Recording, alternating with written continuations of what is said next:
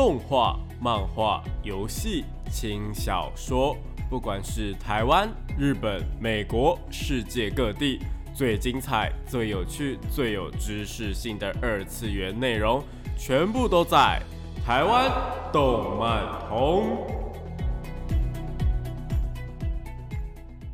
嗨，大家下午好啊！欢迎来到台湾动漫通的节目现场，这边是复兴广播电台台北、台中、高雄 AM 五九四，台中 FM 一零七点八，我是你们的主持人点播 B B，可以叫我 B B 就好哦。脸书搜寻点播 B B 就可以找到我以及相关的节目资讯。上礼拜跟大家聊了 K Y 这个属性，就是不会读空气、不会察言观色的意思。顺便介绍了什么叫做 K Y 是日本语，不知道大家有没有哪里不懂呢？如果有任何不懂的地方，欢迎上网收听重播哦。那今天我们要聊些什么东西呢？疫情期间，我想大家看动画或是玩游戏，应该也会有一阵子的疲乏期吧。所以来一集比较算是番外篇的真人化漫画推荐，会跟大家推荐一些呢好。看的呃真人化电影或是影集，或许会有许多让你意想不到的作品。想说这个竟然也是漫画改编的吗？也不一定哦。那在开始之前，我们一样先进入到动漫新闻的时间，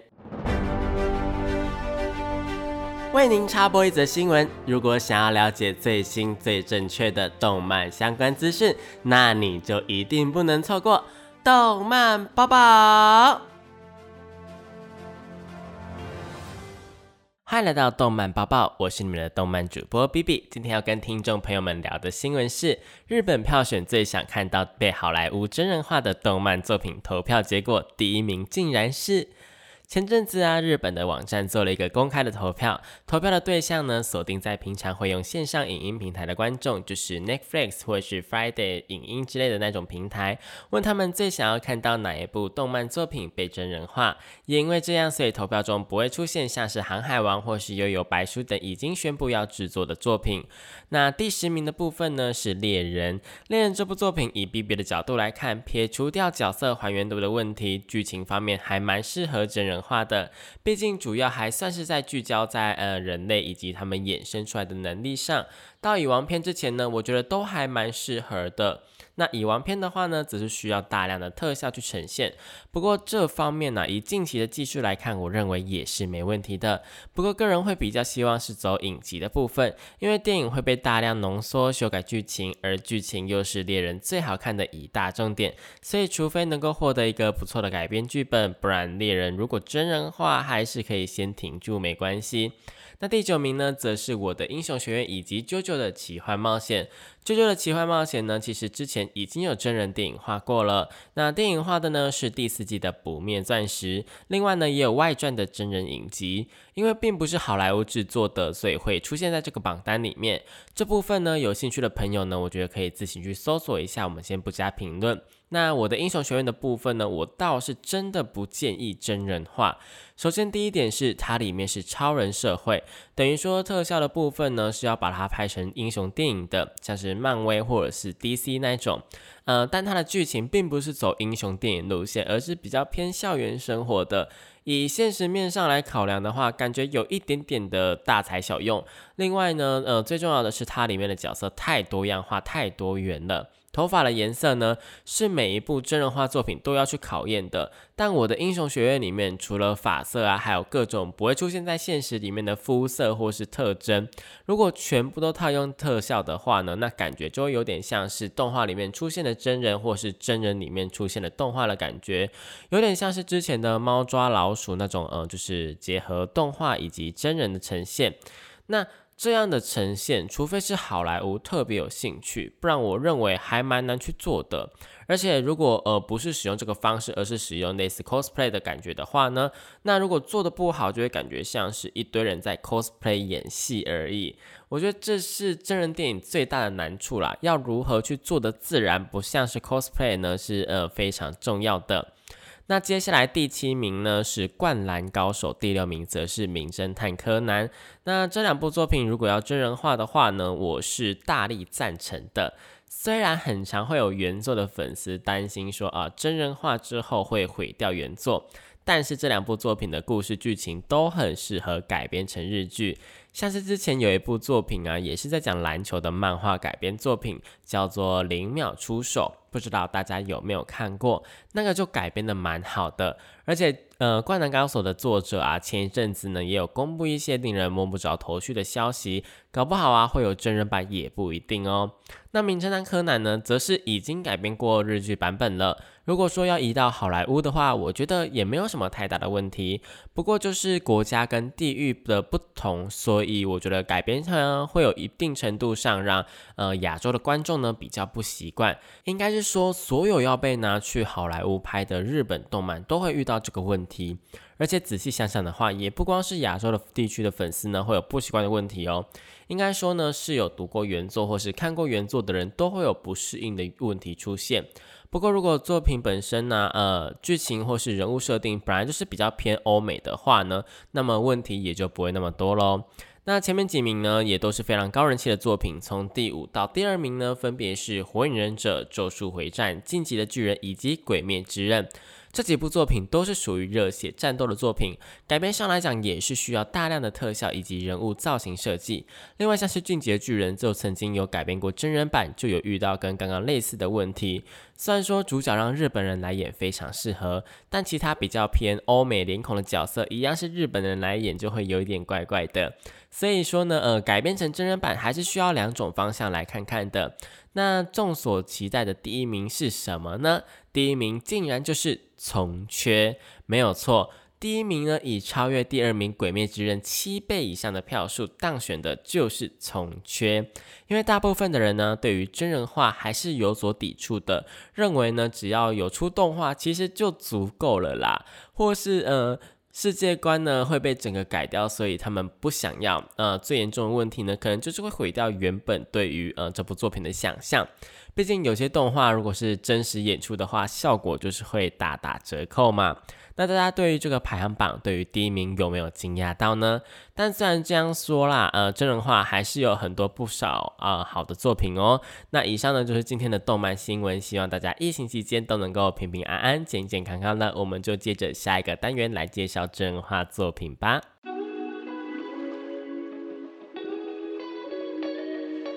少年少女、热血感动、悬疑推理、恐怖血腥、寓教娱乐、恋爱放闪、BLGL，各式各样的动漫作品推荐，全部都在动漫推推。欢迎来到我们动漫推推的时间。那这个单元呢，主要会跟大家推荐一些国内外优良的动漫作品，有可能是游戏或是轻小说，都是有可能的哦。那延续刚刚的主题啊，今天就是要跟大家聊聊真人化不错的作品。有些作品之前可能有提过，但因为这次是真人版呢，所以会从完全不一样的角度出发哦。那如果是没有提过的作品，就会提一下原作的介绍，这点请大家不用担心。那首先讲到动漫真人化，就不能不提到那个男人。被称为漫改王子，只要有漫画改编作品的话，基本上男主角都可以未看先猜的那个男人，他就是山崎贤人。山崎贤人呢，身高一百七十八，拥有着一张非常王道的男主角脸蛋。那被星探挖掘之后呢，就进入了演艺圈，出演了不下十几部的漫改作品，让人不得不怀疑他到底是有什么样的魅力。但是，一部作品的好不好，并不是演员一个人可以影响的，是由非常多的要素，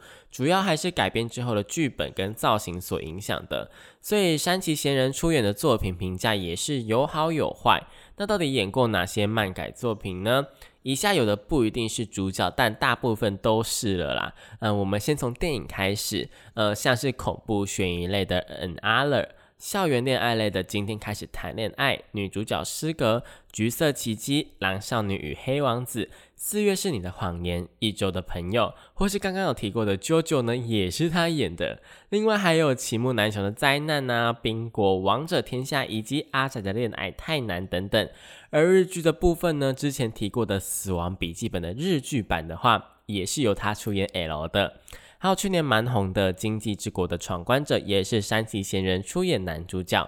可以说，基本上啊，近几年呐，我真是近几年，所有的漫改作品都有他的影子存在。虽然说前期的作品啊，或许会让大家觉得说演技有一点点尴尬，毕竟出演漫画作品就是会有点，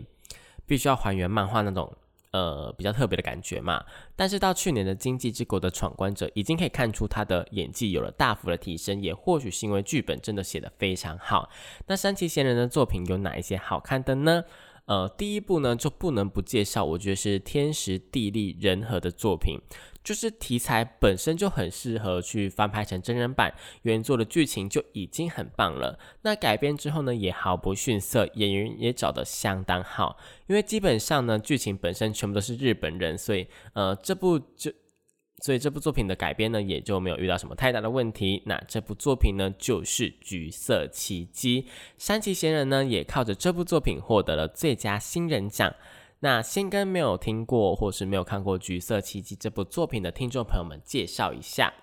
这部作品的原作呢是漫画，总共才两本单行本，二十二话的长度，也有改编成动画，总共十三集。剧情呢是在描述女主角菜穗呢某一天上学的时候，收到了来自自己的信，打开之后发现竟然是十年后的自己寄过来的。因为不想让蔡穗啊跟未来的自己一样，在未来的十年内拥有不少让他后悔的回忆以及悔恨，所以才寄过来的。虽然说一开始蔡穗还是半信半疑的嘛，毕竟十年后的自己寄过来的信，谁会相信啊？不过因为信里面的事情一一成真，让蔡穗呢不得不正视这一件事情。而他在信中读到最重要的就是班上的转学生男主角翔，知道翔呢他之后会出呃。结束自己的性命，而自己的一举一动呢，会有呃可能会扭转未来，成功拯救到他。为了不让自己有所遗憾，为了拯救男主角的内心，所以啊，蔡穗跟他的朋友们就一起拯救翔的一段带有胃痛要素的恋爱故事。呃，或许是因为篇幅不长，再加上是描写这种呃内心温暖但又让人胃痛的故事，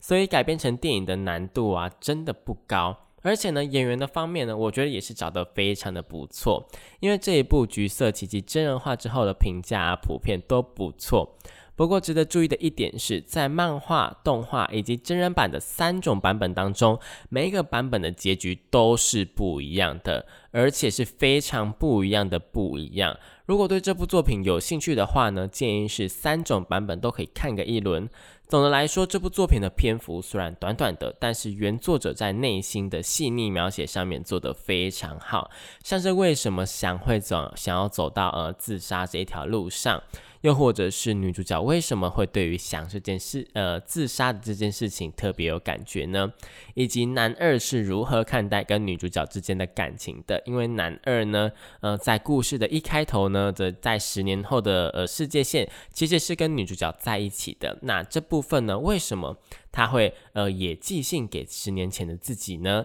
这一部作品里面也会牵扯到有一点类似三角关系的部分，不过并没有很复杂，呃，温暖的成分还是偏高的。强力推荐给喜欢看温暖、有点胃痛、那画风细腻的听众朋友们观看，你可能会变得泪流满面呢。贴贴。那第二部作品呢，则是我呃第一次看山崎贤人出演真人版的电影，叫做《女主角失格》。女主角失格这部作品呢，漫画原作总共有十本，共三十六话，算是少女漫画当中蛮中规中矩的长度。不过这一部作品我并没有看过原作，我只有看过电影版。我必须要说，真人电影版我真的超级喜欢。可能是因为我并没有看过原作，所以一般的漫改作品会去批评的，像是呃剧情被乱改，或是主角还原不像等等的问题，我都不会碰到。事实上，这部电影呢，我也没有看到多少有关这一类型的批评呐。所以呢，其实应该也没有被乱改，或是主角还原的程度呢，应该也是就算改编也改编的非常好。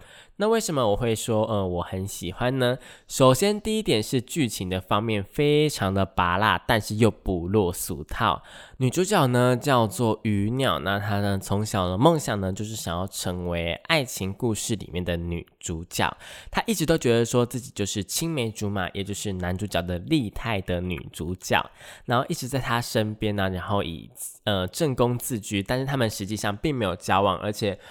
旁边的人呢，也是都认为说，哦，他就是非常适合李泰，就是两个人就是天生一对的感觉，但他们真的没有交往。但没想到呢，某一天却突然被班上超级不起眼的女生安达给告白，所以安达呢就抢走了男主角。他们开始交往之后啊，鱼鸟的世界就像是被毁了一样。这时候隔壁班的红光也是全校的呃，就是非常非常高人气的男二红光呢，跑来凑一脚，想要追女主角，算是一段有关于四角关系的恋爱作品。我个人超级喜欢这种呃有点拔辣的剧情，因为撒狗血的剧情肯定是吸引人的嘛。不过呢又不落俗套，因为呃剧情中的每一个点呢，在角色的内心变化都做得呃蛮好的，只有最后面的男二跟女二的转变呢，有一点点太快，没有解释清楚。其他呢我就觉得是做的蛮棒的。那第二点呢，就是演员男的帅，女的美，根本就是视觉享受。女生演员呢找到了桐谷美玲，在非常多的日剧啊都有亮眼的表现，而且又是非常清新出演学生的角色，完全不会违和。然后呢，她的表情呢也是做的非常夸张，在剧里面呢是做了非常多的牺牲，也是非常好笑的。男生的部分呢，除了刚刚提到的山崎贤人本身呢，他就是一 一脸男主角的脸之外，还找来了日本非常非常非常有人气的演员坂口健太郎。坂口健太郎这个演员，我自己本身也非。常喜欢那坂口健太郎呢？因为在日本被称为颜颜系男子的代表，所以非常有名。颜颜系的呃，第一个颜呢是盐巴的盐，第二个颜呢是脸蛋颜值的颜，由这两个字所组成的。那是眼睛啊，就是比较细，然后皮肤比较白，比较有神秘感的男生，或者应该说呢，就是呃五官没有到那么的呃深邃，算是一个对比，跟酱油系的脸是对比，就是。呃，虽然说真的没有那么深邃，但是又是五官非常好看的人。那关于这个部分呢，我们等一下再回来详细的解释一下。我们先休息一下，听一下女主角诗格的电影主题曲。我个人真的超级喜欢这一首歌，等一下再来跟大家解释为什么会喜欢这首歌。那这首歌呢，就是由西野加奈所演唱的《恋爱使用说明》。欢迎回到台湾动漫通的节目现场，这边是复兴广播电台，台北、台中、高雄 AM 五九四，台中 FM 一零七点。八，我是你们的主持人点播 B B。那刚刚那首歌呢，是喜野加奈所演唱的《恋爱使用说明》。歌词啊，我觉得乍听之下会让人家觉得有一点点的呃小任性。不过在热恋期的情侣看来啊，都是很可爱的那种小任性啊，像是你要注意到我的变化啊，我的头发、我的指甲，偶尔发脾气的话呢，又不开口讲原因，但是真的真的不是故意的，我要请你原谅我，我想要跟你一直在一起。歌名的恋爱使用说明呢，其实就是在讲说，呃，该怎么跟歌词里面的说的呃女生交往的概念，是一首。蛮可爱的歌，不过呢，我觉得如果热恋期过了啦，我觉得大家还是就是要互相，不要一直觉得说哦自己可以一直任性没有问题。毕竟，呃，一直任性的话呢，到最后也会变得不可爱。我觉得这是谈恋爱中会非常非常常遇到的事情，就是你可能会觉得说，嗯，为什么你之后呃就不爱我了？为什么你之后就不能够呃容许我这样的任性呢？其实就就只是热恋期过了，所以呃任何方面都要呃比较现实起来这样子。呃，就是呃，虽然说这首歌非常可爱，我非常喜欢，但是也是有一点点这样的小缺点存在。所以就是，嗯，大家如果呃是听歌或者怎么样的话，就是不管是看故事啊、听歌，或是听别人讲话，就是不要全部都哦照着去做，还是要根据自己的现实状况以及呢呃对方的情况呢去做任何的应变哦。好，那么回到刚刚的话题，其实啊，呃，日本的男生的脸呢，可以分成非常非常多种的形容词，像是酱料。酱油、砂糖啊，或者是盐系等等，这些其实都是使用一些食材啊、配料来形容男生的脸。最简单易懂的，应该就是砂糖，就是那种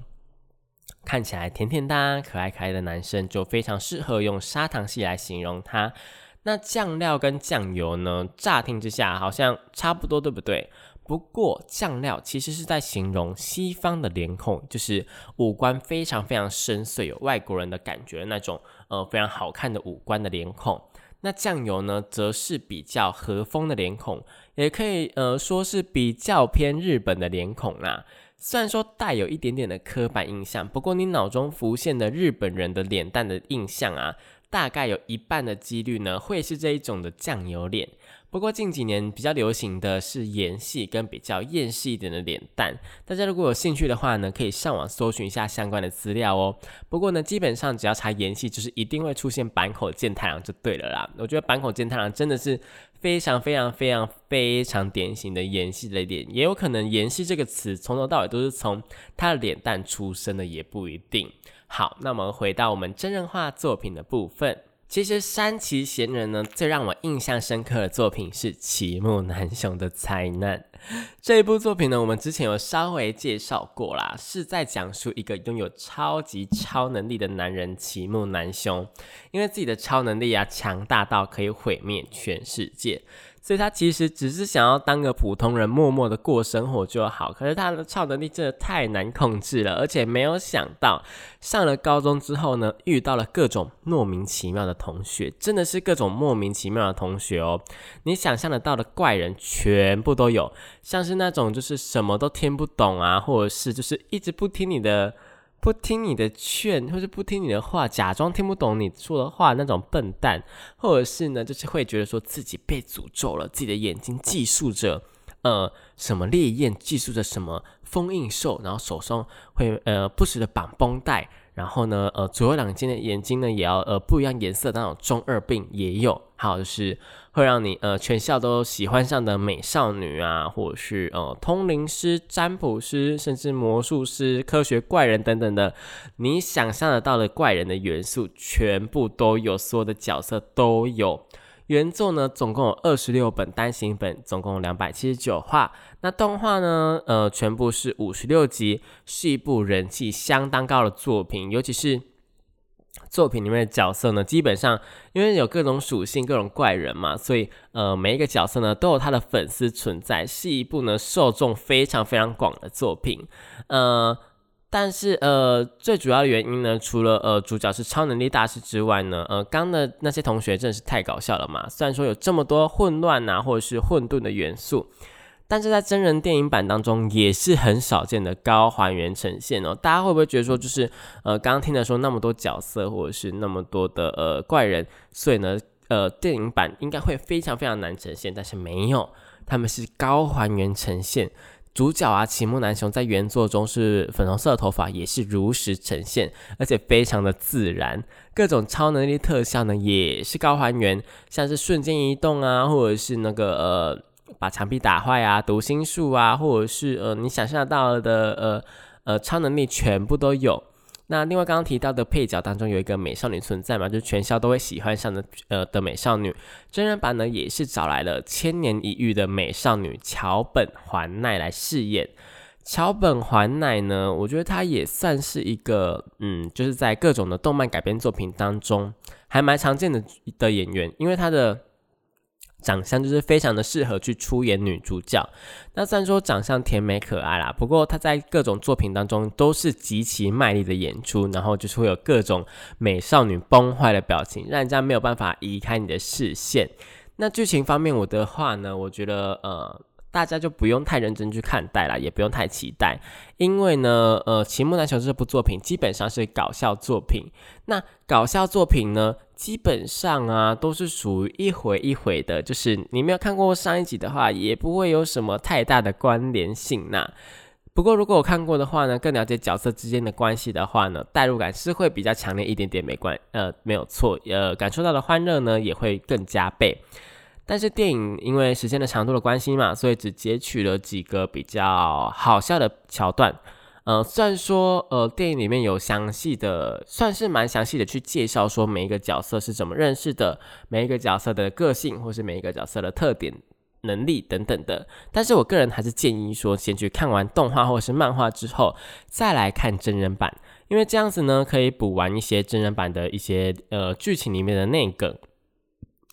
会让你在看的时候啊，比较不用花时间去理解，或者是呃花头脑去呃理解说他们的人物关系，能够更加的享受真人版带来的快乐哦。那《秦木南雄》这部作品呢，真的是强力的推荐给大家。毕竟如果大家就是在家里面就是觉得压力很大，或者是呢就是哦一直待在家里面很烦很无聊的话。呃搞笑的作品，我觉得是非常非常适合的。而且呢，刚也有提过嘛，就是桥本环奈在里面也是各种卖力的演出，但是里面其实最好笑的角角色呢是那个呃燃堂丽，就是我刚刚提到的那个笨蛋。那个笨蛋呢，在里面真是高度还原，跟漫画里面讲的一模一样，我真的是非常非常喜欢。而且呢，他的那种笨蛋的程度呢，并不是那种有点卖萌的感觉，而是真的笨。大家可以想象说，如果这样的人出现在你的生活里面，你的生活会是多么的有趣吗？我个人是没有办法想象，因为这样子真的会太有趣，我可能每天都会笑到快要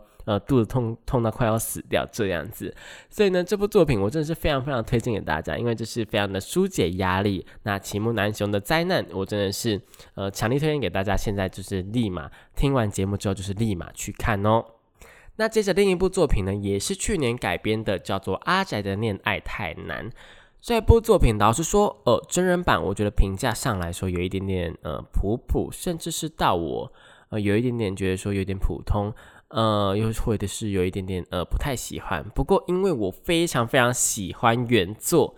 所以还是拿上来讲。那阿宅的恋爱太难这部作品呢，是在描述宅宅的日常生活里面遇到的一些恋爱的情节。那女主角呢，呃，陈海呢是一个重度的腐女，大家应该都记得腐女是什么吧？如果不记得的话呢，记得上网去重播，呃，我之前讲过腐女的那一集哦。那呃，历任交往过的男朋友呢，呃，都因为发现说陈海呢是一个腐女，所以就跟他分手了。那男主角红松呢，则是一个重度呃超级重度的面瘫游戏宅。两个人呢是从小到大的青梅竹马。红松呢一直都其实都还蛮喜欢陈海的。在听了陈海无数次的失恋之后，两个人终于算是成功了在一起了。呃，算是在写仔仔遇到恋爱对象的时候该怎么办，或是描写两个人都是仔仔的话，在一起会有多快乐的作品，以及呢，两个仔仔在一起会有多么的舒服，会遇到哪些状况。那我觉得，呃，如果读者呢，就是观众或是听众的你呢，是仔仔的话呢，一定会非常非常有代入感。那如果，呃，你是仔仔，但你的另一半不是仔仔的话，也没有关系。这部作品，我觉得会让你的另一半更加了解说这个圈子在做什么样的事情，有哪些事情可以做，有哪些消遣娱乐啊，又或者是我们会遇到哪些困难，算是一本入门说明书的感觉吧。那除了男女主角之外呢，他们的同事也是宅宅的一份子，而且还是不同类型的宅宅，照顾的族群我觉得算是非常非常的全面。漫画呢预计全部都呃会有六十话，动画的部分呢目前则是有一季十一集的长度。我会这么喜欢的原因呢，除了刚刚提到的是在描写仔仔的日常生活会很有代入感之外呢，它的动画改编我认为超级成功。片头跟片尾曲做的非常好，那动画的呃呃改编的情节呢，也是它的节奏也是带的非常好，声优的选角部分也是非常的完美，是一部呃我觉得没有什么可以挑剔的好作品。可惜的是呢，呃这样比较偏日常的作品呢，就是受众本来就会比较小一点点，大家可能都喜欢那种打打杀杀，或者是热血，或者是比较带有一点点新山色的作品。所以说呢，这种呃比较偏日常的作品，就是会呃天生上有点点吃亏啦，不管他呃写的多好这样子。因此，如果你喜欢这种比较偏日常的作品，又但是你没有听过这部作品的话呢，我觉得个人是非常真心的推荐啦。那真人版的话呢，基本上改编的还算可以啦，只不过就跟我在报新闻的时候说的一样。真人化很容易一不小心就会有那一种，就是一大堆 coser 在演戏、在 cosplay 的感觉。那这部作品就多少让我有一点点这样的感觉。再加上山崎贤人呢，其实呃，我觉得并不太适合去演出这种比较成熟的角色啦。所以整体而言，真人版的部分败在选角跟造型的部分。因为呢，呃，刚刚有提过嘛，是 coser 嘛，所以主角们的发色跟眉毛，其实他们都是按照原作呈现的。不过原作的角色就是有一点点，不好意思，我现在的语气好像有一点点怪怪。但是原作的角色的呃发色啊，一个是蓝色，一个是粉红色，一个是黄色，一个是绿色。所以你可以想象说，呃，真人化如果他们是用 cosplay 的呃概念去做的话。如果 cos 的不好，会是一个多么大的灾难？事实上就是一个灾难，因为他们的配角啊，尤其是绿色的前辈呢，配的非常非常的不好，就他们的呃眉毛是绿色跟发色绿色是当然的，不过呢，他把他们的呃造型，就是那种化妆啊、眼线的部分画的有一点点太像舞台剧，或者是那个就是有一点点太像 coser 在。呃，非常非常尽力的去呈现，所以他的眼睛啊会有点怪怪的。就是你照片拍起来会很好看，你 cosplay 会很好看，但是呢，如果你是会动的，然后会演出的话呢，其实就会有一点点的不自然的感觉，就是非常非常的不自然。那这一点呢，在呃电影当中或是影集当中是非常非常大的败笔，因为我们看电影就是需要一个呃怎么讲呢，一个自然的感觉吧，我觉得。所以呢，这样子做，我觉得非常的、非常的呃不合适啦。因此这一部呃阿仔的恋爱太难真人化呢，我个人是没有到非常喜欢。不过因为原作我刚刚有讲过，我非常的喜欢，而且它的动画也改编的很棒。所以大家如果喜欢这部作品的话，我是非常推荐大家去看动画或者去看原作的。那真人版的部分呢，呃，我觉得是可以推荐给呃你的另一半，并不是宅宅的人，就是他可能会觉得说，哦，原来你们。都是在做这件事情，有这些消遣这样子。真人化的部分是真的比较适合，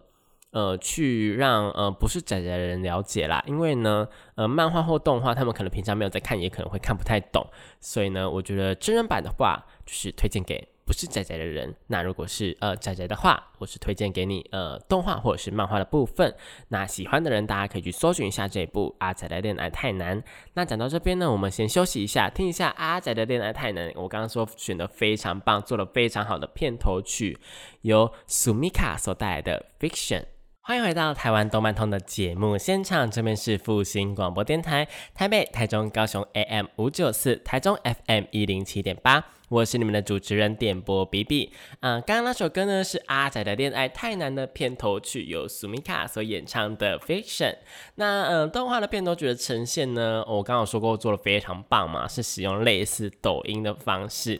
所以当初其实有小小的引起一波跟拍的风潮，大家如果有兴趣的话呢，可以上网查询哦。那节目来到了最后一段，山崎贤人的部分呢，真的太多了，所以我们就稍微让他休息一下。最后呢，介绍一部我个人觉得还呃改编的还蛮不错的作品，那就是《暗杀教室》。《暗杀教室》这部作品呢，虽然在呃漫画呢在二零一六年就完结了，动画也是在同一年播放完毕。不过，一直到现在都还是会有人提起的一部好作品。呃，故事呢是在描述有一个奇妙的生物沙老师呢出现在地球上，直接把月球给炸掉了七成，就是把它炸成了弦月的概念。而且呢，跟各大政府宣称，明年三月就要换成炸掉地球，并且要求在期间呢，呃，要去担任某一所中学的三年一班的导师。呃，为了要拯救世界，所以三年一班的学生们呢，必须要在这个呃沙老师要炸掉地球的期间呢，就是在这呃之前呢杀掉沙老师。于是全班同学就想尽办法杀死沙老师的呃校园生活就此展开。那当然呢，呃，除了他们学生之外啊，也会有那种专业的杀手或者是呃其他政府派来的刺客等等的。所以，呃，因为其实那个世界呢，世界政府呢，其实是给了一百亿。呃，后面给了两百亿，当成是呃，总共有三百亿啦。呃，全部呢就是非常，反正就是给了非常非常多的钱来悬赏沙老师的人头。所以呢，呃，看是谁能够暗杀呃沙老师呢，其实他们呢就能够获得后呃高枕无忧的生活。其实是一个嗯，会让人家非常非常感兴趣的题材啦。不过虽然说是这样子的故事背景，但是其实故事主要的架构呢，并不是呃好看在暗杀的部分。也不能说好暗下部分不好看，就是故事主要的架构跟一般的教师作品其实是一样的，就是都是教育学生、辅导学生、解决他们的家庭问题或是其他生活上的心理上的问题等等，就是跟那种麻辣教师 GTO 啊，或者是极道教师。那如果你不知道什么是教师作品的话，其实最最最台湾人应该最呃清楚的一个作品，其实大家应该都有听过，就是麻辣鲜师吧。但是可能现在的小朋友已经不知道什么是麻辣鲜师了。反正就是呢，老师会去教导你一些你该做的事情，你哪些事情不该做。然后呢，呃，明明你们就是问题学生，然后呢，但是我们还是很用心的去教导你，这样子，然后让你改邪归正的那种概念的感觉。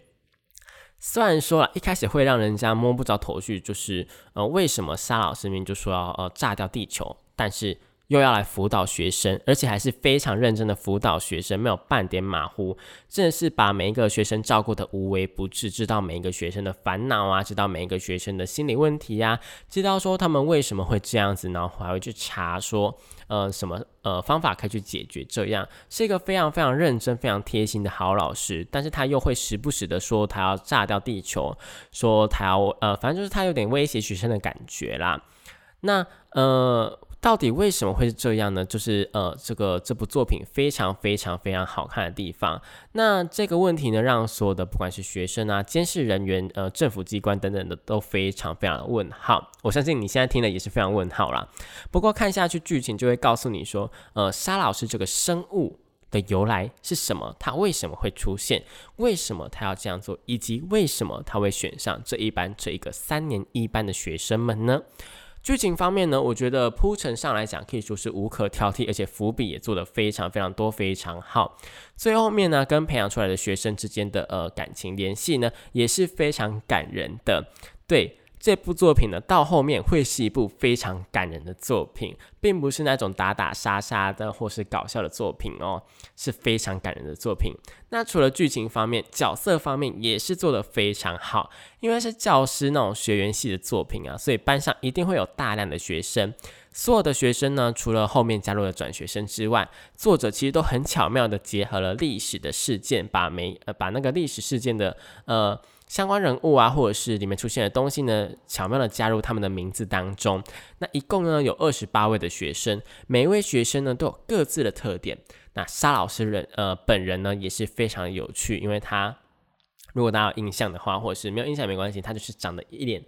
章鱼样，呃黄色的很大的头，然后披着一个类似学士袍的东西，然后有非常非常多的触手，这样子是一个有点像是章鱼或是鱿鱼的东西。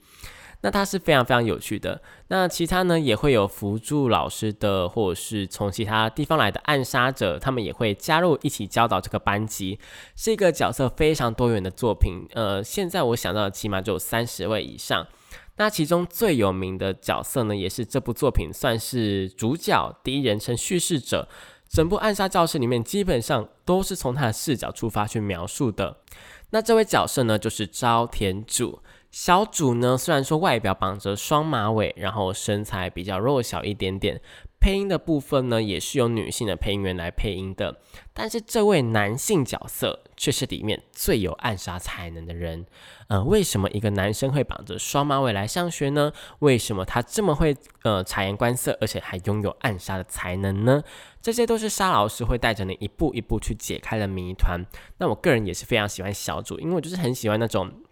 不知道哎，就是会让我有一点代入感吧。毕竟我的身材也是比较弱小，然后就是呃，也是比较没有那种正面战斗的能力吧。就是如果人家硬要跟我打架，我是一定会输的那一种。所以像是小主这种用他的呃天生的才能，或者是那种比较呃不走正规方法，但是又非常厉害的角色，我个人都是会非常喜欢，且非常佩服的。这是我个人的一个呃呃对于角色的喜好啦。那另外一个也是高人气的角色呢，就是跟他呈现相反的赤羽叶。叶他呢不只是骄傲自大，而且呢也是班上最聪明，然后呢最有战斗能力的一个呃学生。他会这么的古灵精怪呢，也是因为他以前曾经遇到了一些事情，跟以前的呃班级、以前的老师遇到了一些让他不信任的剧情。那这也是剧情里面蛮重要的章节。不过老实说，他们高人气的原因啊，除了呃他们本身剧情里面跟角色塑造很好之外呢，更重要的是自古红蓝出 CP，他们两个人刚好是一红一蓝，再加上剧情里面呢有各种的爱恨情仇纠葛，所以他们自然而然呢就被我们这些呃场外的人呢配成了一对。虽然说啦，作品里面的小主跟真正的女主角有一些比较暧昧的剧情，但我想这部分在一些人的眼里面，呃，这段的剧情呢都是被忽略的，而且呢角色的非常多，非常好做配对，强力推荐呢各位喜欢去凑 CP 的呃人呢来看这部作品。那真人版的部分呢？真人版的部分我必须要说改编的真的超级好的。一开始因为这部暗杀教室啊，呃，他们大家的头发一样都是五颜六色的，所以真人版的消息出来的时候呢，我个人非常担心会不会又变成说是一堆 coser 在演戏的感觉。但是没想到制作团队啊，比起外表，似乎更重视的是角色本身的内在特质。所以他们选出的每一个演员呐，每一个角色都是符合呃他们的角色个性的。然后外表并没有说他们真的去重现。而是呢，用他们的本质上面的的呢个性呢，让大家意识到说这是同一个角色。像是小主，我刚刚有提到说他是蓝色头发嘛，但是呢，电影版中呢并没有使用蓝色头发，而是呃就是日本人正常的发色。里面所有的人呢，基本上全部都是正常的发色而已。呃，我觉得这样做是比较高明的手段呐。就是如果没有要走呃比较呃呈如实呈现的方法，就是没有要高还度高程度还原的话呢，我觉得呃用个性的方法呢，呃比起一模一样的外表，我觉得是更好的。那如果你要一模一样的外表的话呢，我觉得其实就是去看动画就好了啦。改编之后的角色设定有没有符合原作，我觉得才是比较重要的地方。事实上，真人版的每一个角色，我只要一看就知道说哦，他们出演的是哪一个角色。所以呢，我觉得这一点《暗杀教室》的真人版真的做得非常好，就是不是用呃外表去让大家意识到是同一个角色，而是用他们的魅力去让大家意识到他们是同一个角色。那大家最在意的沙老师的部分，就刚刚那提到的那种黄色啊、鱿鱼啊、有点章鱼的部分呢，呃，我知道就是不可能不如实呈现嘛。那这个部分呢，则是全部都由三 D 特效去呈现，所以这点大家不用担心。沙老师呢，就是跟漫画跟动画长得一模一样。而且呢，还是由知名的演员二宫和也配音的，意外的哦。如果大家有听过的话，会觉得配的超级合适，真的不愧是阿拉西里面就算是数一数二会演戏的人呐。那学生们的演员呢，放到现在来看也是非常多，也是已经知名的角色了。呃，就是非常知名的演员呐，像是呃菅田将晖。就是那个呃，出演的那个之后，他也去演了一个老师啊，就是扬言要杀掉全班的教师那个最后的最后的教师的那一部作品的呃男主角的演员。那刚刚提到的桥本环奈还有桐谷美玲等等的也都有出演。那阵容上来说，我觉得算是非常非常豪华的。喜欢暗杀教室的大家，真的是不要因为它是真人版就错过了这部呃真人版的作品。呃，那因为时间的关系呢，呃，今天的节目也差不多到尾声了。对于今天的节目内容啊，有任何疑惑啊，或者是有任何想要说的，也可以到脸书搜寻电波 B B 找到我留言，或者是私讯我都是可以的哦。那如果喜欢这个节目的话呢，也可以追踪粉专，就会有更多的节目资讯以及预告。那下一集的部分呢，我们一样呢，有可能会做真人版的呃一个影集或是动画的部分。那如果不是的话呢，我们会邀请到一位比较神秘的嘉宾。那我目前还在推敲当中，就是目前还在敲通告当中。如果有的话呢，我相信会是非常精彩的一集，所以大家真的是千万不要错过喽。那如果呢想要点播歌曲的话呢，也可以填写表单或者是追踪我的 IG，我会不定期的在上面问大家想要听什么歌曲。那我是 B B，节目最后呢为您播放一首呃我觉得非常好听的歌曲，是《暗杀教室》第二季的第二个片头曲。那叫做 Bye Bye Yesterday，我个人是觉得说这个这个最后的片头曲呢，非常的适合《暗杀教室》这部作品。我相信，如果是《暗杀教室》的粉丝呢，也会这么认为。那这部歌曲呢，就是送给大家，为大家加油打气。那这里呢是复兴广播电台的台湾动漫通，希望大家疫情期间一切平安顺心。我们下个礼拜同一时间在空中相会，拜拜。